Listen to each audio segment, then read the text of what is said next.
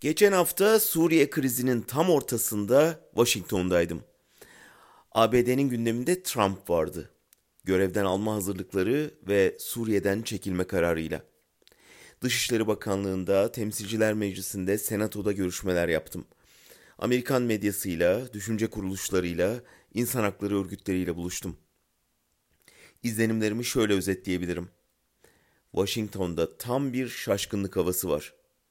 Bir yandan Suriye'den çekiliyoruz, yesinler birbirini diyen bir başkan, bir yandan ona direnen, Kürtlere ihanet etmekle büyük hata yaptık diyen Kongre, Pentagon, Dışişleri ve giderek yaygınlaşan tabirle Amerikan derin devleti. Ama kurumsal direnç ne kadar derin ve güçlü olursa olsun, Amerikan askerlerinin Suriye'den çekildiği, Amerika'nın artık bölgede askeri değil, ekonomik gücüyle savaşacağı gerçeğini değiştirmiyor. Durum böyleyken ne Ankara'nın ne de Kürtlerin sağlanan ateşkes konusunda kendini güvencede hissetmesi mümkün değil. O yüzden gözler yarın yapılacak Erdoğan-Putin görüşmesinde.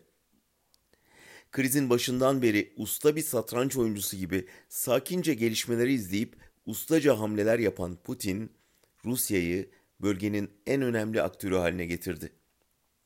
Bundan böyle oyunu kuran o olacak ve muhtemelen Kürtlerden sonra Türkleri de Şam'la ilişkiye zorlayacak. Bu açıdan ilk haftanın kazananlarının Rusya ve serbest kalan IŞİD olduğunu söylemek mümkün.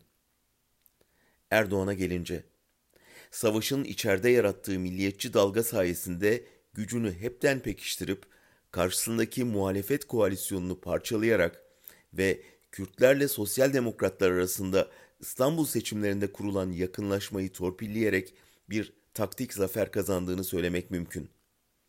Ama dışarıda durum tam tersi. Dünyada hepten yalnızlaştı, ekonomiyi iyice batağa soktu ve ABD'de bizzat kendisini ve ailesini hedef alan bir soruşturma başlatıldı.